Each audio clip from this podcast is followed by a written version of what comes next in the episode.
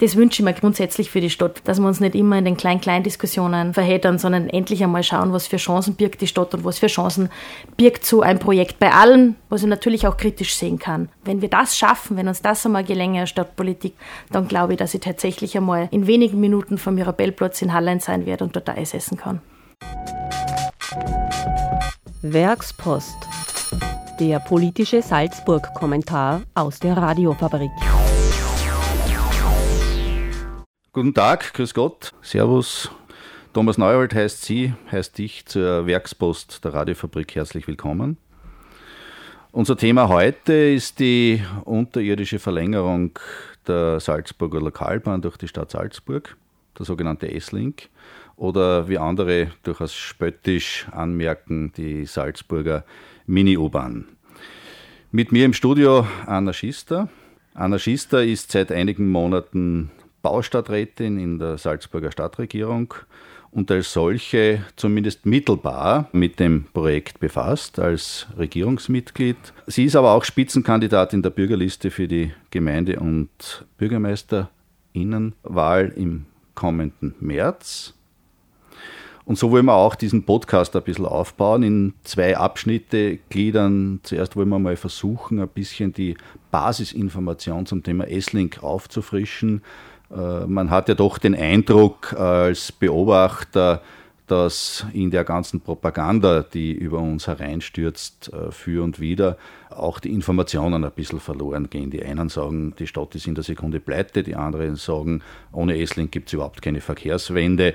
Äh, vielleicht kann man am Anfang ein bisschen die Basics noch einmal zusammenfassen und dann gehen wir vielleicht auf den politischen Inhalt, wie man den S-Link und die Auseinandersetzung darüber zurzeit beurteilen kann aus Sicht von der Anarchista und auch aus Sicht der Bürgerliste. Beginnen wir mal ganz kurz mit dem Ist-Stand. Anna, wo steht das Projekt heute? Wie weit sind die Planungen fortgeschritten? Welche Optionen gibt es jetzt eigentlich auf Bezug auf die Trassenführung? Und last but not least, wie schaut es denn eigentlich mit der Kohle aus? Wie schaut die Finanzierung aus? Äh, es sind ja nur meiner Information nach die ersten 950 Meter tatsächlich ausfinanziert.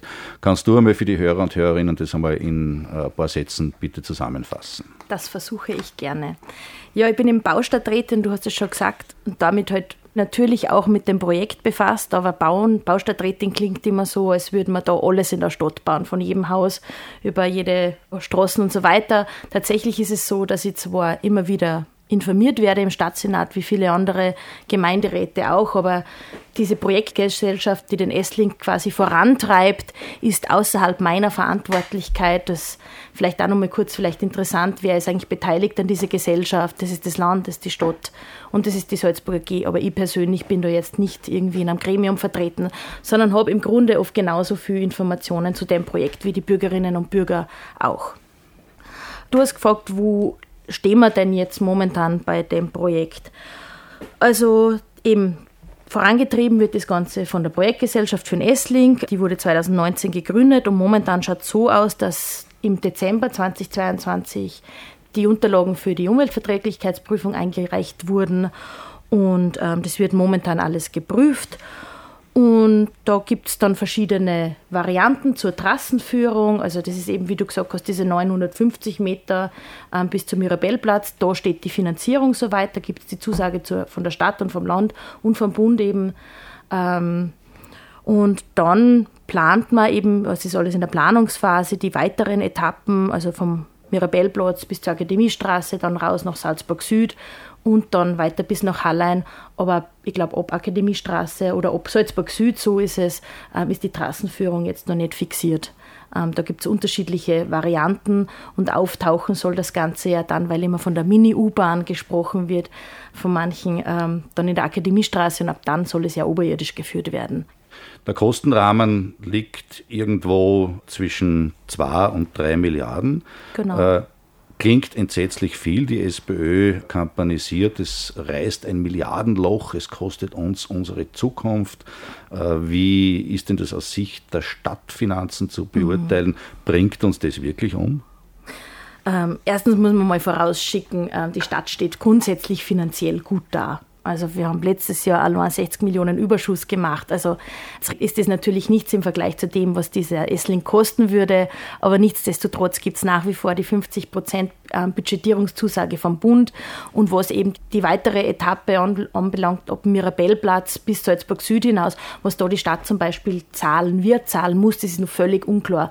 Hat Bürgermeister Bräuner im letzten Stadtsenat gesagt, er hätte gern einen einstelligen Prozentbereich, dass die Stadt damit finanziert. Also da laufen nur die Verhandlungen. Insofern finde ich das, was die SPÖ da macht, ähm, gelinde gesagt, für Populismus und heute auch für ein bisschen ja, Wahlkampfgeplänkel, muss ich ehrlich sagen. Ich finde es ehrlich gesagt bei so einem Riesenprojekt nicht gut, wenn man da in die Angstmache abgleitet. Ich finde, da kehren tatsächlich alle Informationen am Tisch und ich glaube, da gibt es tatsächlich nur sehr viel Luft nach oben. Also das ist auch etwas, was wir immer wieder kritisieren, selbst wir als in der Stadtregierung vertretene Partei haben zum Teil sehr, sehr wenig Informationen. Wir kennen den Verhandlungsstand überhaupt nicht, ähm, wie die Finanzierung ausschauen soll bis Salzburg Süd. Also da geht man auch von Seiten der ÖVP nicht sehr transparent damit um. Nichtsdestotrotz gebe ich diesem Projekt eine faire Chance und halt von dem, was die SPÖ da macht, auch nichts. Also ich schätze da eher den differenzierteren Weg dazwischen. Ja. Ich hätte gern mehr Transparenz, aber diese Angstmache braucht auch kein Mensch. Also wir sollten uns ernsthaft mit dem Projekt auseinandersetzen. Und da kehren einfach, ja, da kehrt nicht nur 100 Prozent, da kehren 150-prozentige Transparenz auf den Tisch, weil eben, es geht da um ein Generationenprojekt, das werden wir finanzieren müssen. Also ich, du, unsere nächsten Generationen, die auf uns zukommen. Und ähm, da kehrt einfach alles auf den Tisch, damit da keine Fragen offen bleiben.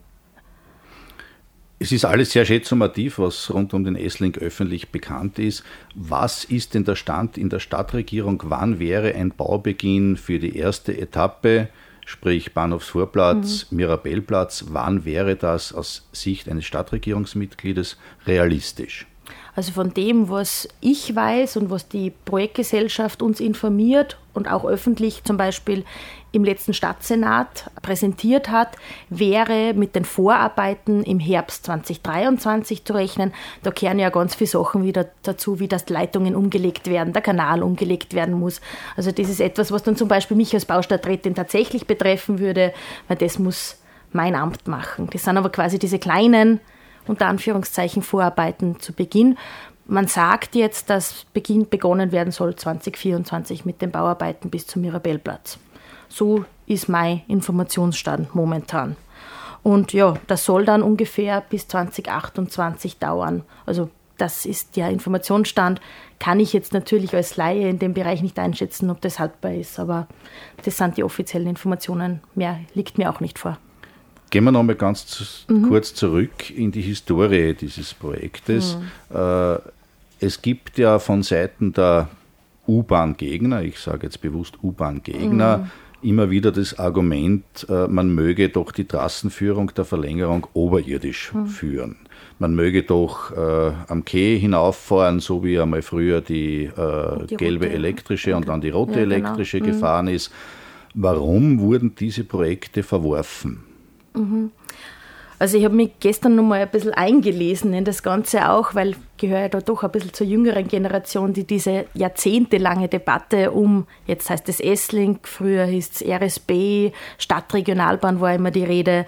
Ähm, das geht ja wirklich tatsächlich zurück bis 1946, muss man sagen. Das habe ich sehr spannend gefunden. Schon damals gab es im Gemeinderat einen Beschluss, einen positiven, dass man eben so einen leistungsfähigen Korridor durch die Stadt baut.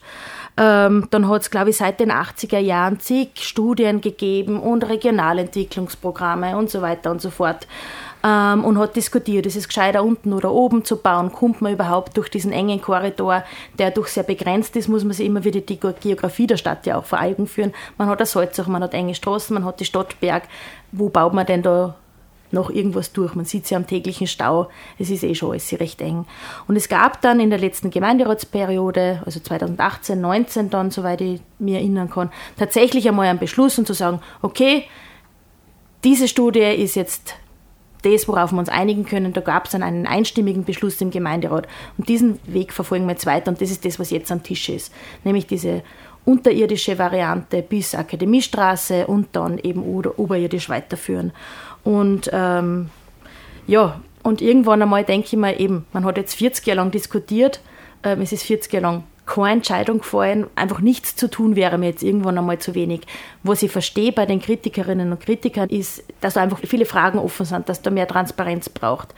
Ich habe mich inzwischen so weit überzeugen lassen, soweit ich das halt kann, ja, und verstehen kann und nachvollziehen kann. Es ist ja ein massives, ein Megaprojekt, ja. Da kann man nicht im Detail immer alles verstehen auch, aber ich muss schon so weit wissen, um es politisch beurteilen zu können, um zu sagen, ich glaube inzwischen daran, dass es unterirdisch zumindest diese, dieser eine Teilbereich gescheiter ist, aber nur halt dann, wenn wir oben nicht alles so lassen, wie es ist.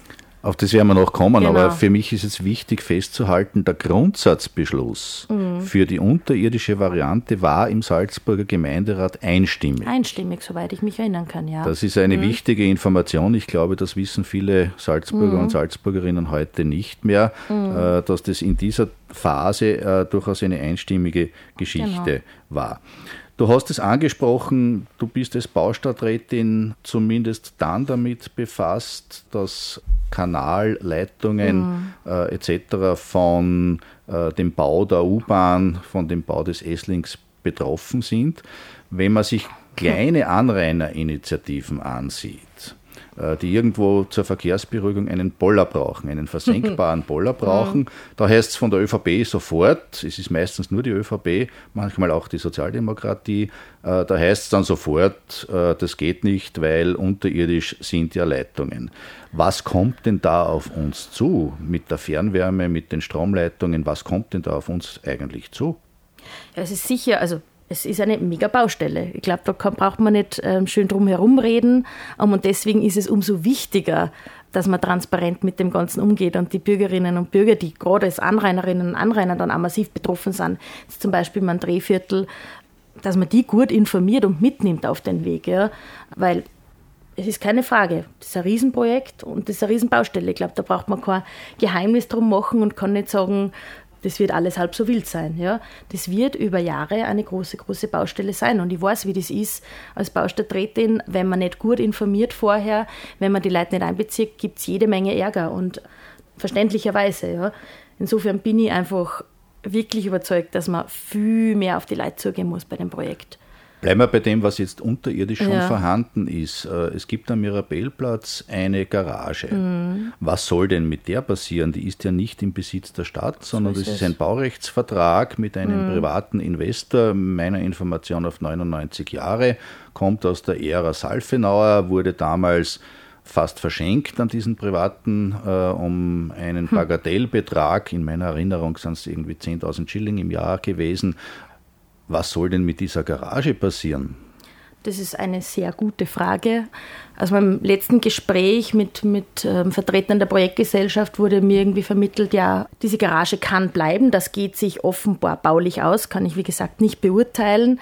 Für mich steht sie da eigentlich eine andere Frage braucht es diese Garage weiterhin. Ich glaube, dahin muss doch die Reise gehen. Ähm, wenn wir dieses Projekt umsetzen, dann muss man doch weiter denken, als zu sagen, kann ich diese Garage erhalten oder nicht. Da muss ich doch einfach die ganze Stadt im Blick haben und mal denken, wo will ich denn überhaupt hin? Will ich alles so lassen, wie es ist, oder will ich die Chance nutzen, Mobilität anders zu denken? Brauche ich dann diese Garage noch? Brauche ich den Parkplatz über der Garage noch? Das ist sowieso so eine Frage. Brauche ich wirklich rund um die Andrekirchen, die wunderschön ist, eine zu betonierte Fläche, die gerade jetzt, haben wir es wieder gesehen, die Tag sauheiß wird, die eigentlich nur von Touristinnen und Touristen genutzt wird. Also ich glaube, das sind Fragen, die man jetzt mitdenken muss. Das eröffnet ja auch Riesenchancen, dieses ganze Projekt. Und ich glaube, darum wird es auch gehen, um zu sagen, brauchen wir die Garage, brauchen wir den Parkplatz, muss wirklich der Durchzugsverkehr dann, dann weiterrollen wie bisher. Und insofern ist, glaube ich, angedacht, die Garage zu belassen, aber ich glaube, das wird dann auch eine politische Entscheidung sein, wie man damit umgeht. Garage ist ja ein massiver Verkehrserreger und da mhm, sind genau. wir ja genau. schon wieder ein bisschen bei dieser Metaebene, die ja bei diesem Projekt immer mitschwingt. Die Metaebene heißt für mich, ein bisschen polemisch formuliert, wir da unten, ihr da oben. Mhm. Äh, wir verlegen den öffentlichen Verkehr unter die Erde. Damit oben die Autos und die SUVs ungebremst, können, ungebremst dahin brausen können. Mhm. Genau. Wenn man sich das Projekt ansieht, das die Frau Barbara Unterkofler als Planungsstadträtin für die Oberflächengestaltung hingelegt hat, dann ändert sie, salopp formuliert, an der Oberfläche eigentlich gar nichts. Es kommen ein paar Barmer und das war's. Mhm. Äh, der Durchzugsverkehr bleibt, die Garage bleibt offensichtlich, das höre ich jetzt auch zum ersten Mal. Das äh, erstaunt, bleiben, mich, genau. erstaunt ja. mich sehr. Da denke ich mir dann doch, gibt es da nicht eine Variante, dass man das anders denkt, dass man den gesamten Bereich von der Elisabeth-Vorstadt, vom Bahnhofsvorplatz bis zum Mirabellplatz, das ist ja das, was als erstes gebaut wird, in einer Form gestaltet, dass man den Menschen den Raum äh, zurückgibt. Mhm. Jetzt ist die Bürgerliste, jetzt rede ich mit dir als Bürgerlisten-Spitzenkandidatin, ja noch für das Projekt. Mhm. Wo ist denn die Schmerzgrenze, wenn sich oberirdisch nichts mhm. ändert? Wo ist dann für euch als Bürgerliste die Schmerzgrenze, wo ihr sagt, so jetzt muss aber was passieren, weil sonst mhm. kippen wir auf die Seite der Gegner und Gegnerinnen? Vielleicht nur mal vorausgestellt, die SPÖ ist grundsätzlich dagegen. Die ÖVP sagt, wir wollen diesen S-Link, aber oben muss alles so bleiben, wie es ist. Unsere Bedingung ist, dass oben nicht alles so bleibt, wie es ist. Ich sehe das Ganze als eine Riesenchance, den Platz fairer zu verteilen in der Stadt. Nämlich wirklich eine grüne Flaniermeile zu schaffen zwischen Bahnhof und Mirabellplatz. Das bietet sie an. Ich denke da immer an die Marie-Hüfer-Straßen, wo auch alle geschrien haben, die Welt geht unter, wenn man dort eine Begegnungszone macht, Bäume pflanzt und Platz für Menschen statt für Autos schafft. Genauso erträume ich mir das ehrlich gesagt in der Rainerstraßen vom Bahnhof weg bis in die bis am Mirabellplatz. Und das ist für uns eine Voraussetzung und genau so haben wir auch das immer kommuniziert und haben auch letzte Woche als zum Beispiel diese Oberflächengestaltung, die von der Frau Unterkofler, wie du gerade gesagt hast, präsentiert und eigentlich zur Abstimmung gebracht hat im, im Planungsausschuss, war das gesagt, also da können wir nicht mit, wenn das so bleibt, wie es ist und haben da auch dagegen gestimmt und haben gesagt, aus unserer Sicht muss das viel, viel weitergehen und ich verstehe einfach nicht, warum da die ÖVP weiterhin aufs Autofahren setzt.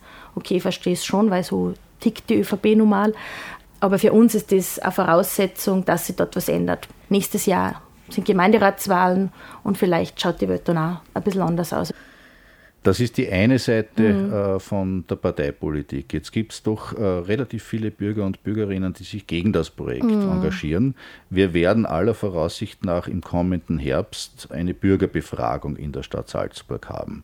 Das hat natürlich rein rechtlich nur empfehlenden Charakter mhm. und keinen bindenden Charakter. Wie stehst du dazu? Was soll mit dieser Bürgerbefragung jetzt passieren? Hat die dann für euch bindenden Charakter? Wie soll das ablaufen? Zweite Frage, die ÖVP alter Trick, wir kennen das aus der mhm. Olympiabewerbung für 2014, will landesweit abstimmen. Ist es wirklich sinnvoll, dass jemand aus dem Tommertal und aus Krimmel über die Salzburger Nahverkehrslösung im Zentralraum mit abstimmt? Oder dient das nur dazu, dass halt die ÖVP-Funktionäre und Funktionärinnen hingetrieben werden, damit man noch irgendwie knapp eine Mehrheit zusammenbringt? Ja, ein bisschen so wirkt es. Da bin ich eigentlich ganz bei dir. Ich meine, wir stimmen ja auch nicht darüber, ob, ob jetzt die U5 in Wien ähm, neu gebaut wird oder nicht, sondern ähm, also für uns, wir als Bürgerliste verstehen uns als, als Vorkämpferinnen auch für Bürger, Bürgerinnenbeteiligung. insofern ist es wichtig, so eine Bürgerabstimmung zu machen. Da werden wir uns erstens einmal sicher nicht sträuben dagegen oder irgendwem irgendwelche Steine in den Weg legen, so wie das der Bürgermeister jahrelang gemacht hat bei, bei der Bürgerinnenabstimmung zur Mönchsberg Garage. Ich sehe es grundsätzlich sinnvoll, die Umlandgemeinden einzubeziehen in die Bürgerinnenabstimmung, also alle, die quasi von dem Projekt betroffen sind, weil es eben kein reines Stadtprojekt ist. Aber wirklich nur die betroffenen Gemeinden oder die Umlandgemeinden und nicht, ja, wie du sagst, Wald im Pinzgau. Und natürlich so eine Bürgerinnenbefragung wäre für uns natürlich bindend. Wir haben immer gesagt und immer gefordert, dass Bürgerinnenbefragungen bindend sein müssen.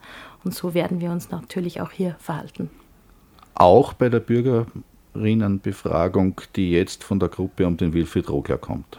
Naja, ich glaube, das ist ja auch, was gefragt wird bei so einer Bürgerinnenbefragung.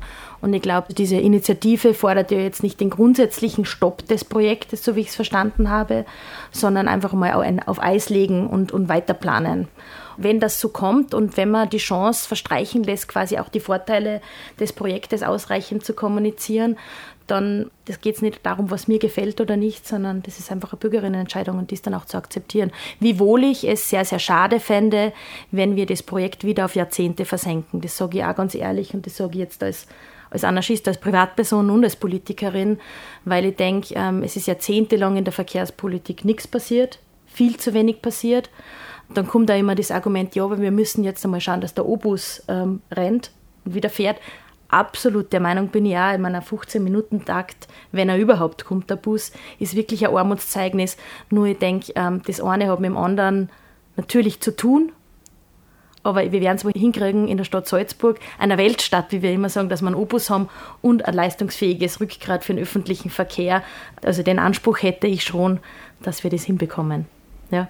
Glaubst du, dass du jemals ganz persönlich mhm. in die S-Bahn im Flochgau einsteigst, in die Lokalbahn im Flochgau einsteigst und in Hallen aussteigst? Glaubst du jemals, dass du da durchfahren wirst? Ich glaube, Stand heute, dass ich das noch erleben könnte, ja. Allerdings, glaube ich, braucht es da einfach eine konstruktivere Diskussion und wirklich einmal den Willen, was zu verändern, was weiterzubringen in der Stadt. Und das wünsche ich mir grundsätzlich für die Stadt, wenn ich das vielleicht nur sagen darf, dass wir uns nicht immer in den kleinen, kleinen Diskussionen verheddern, sondern endlich einmal schauen, was für Chancen birgt die Stadt und was für Chancen birgt so ein Projekt bei allen, was ich natürlich auch kritisch sehen kann. Wenn wir das schaffen, wenn uns das einmal gelänge, Stadtpolitik, und das wäre mein Anspruch, dann glaube ich, dass ich tatsächlich einmal in wenigen Minuten vom Mirabellplatz in Hallein sein werde und dort Eis essen kann. So war auch der Titel dieses Kommentars der Werkspost, der Essling ist eine Chance zumindest theoretisch, wir sollten etwas größer denken lernen. Liebe Anna, danke fürs Kommen und wir sehen uns in dieser Runde sicher noch einmal wahrscheinlich zu einem ähnlichen Thema. Ich freue mich drauf, danke. Werkspost, der politische Salzburg-Kommentar aus der Radiofabrik. Die Meinung der JournalistInnen unseres Vertrauens zu unbequemen Themen als Newsletter und Podcast. Abos und Infos auf werkspost.radiofabrik.at.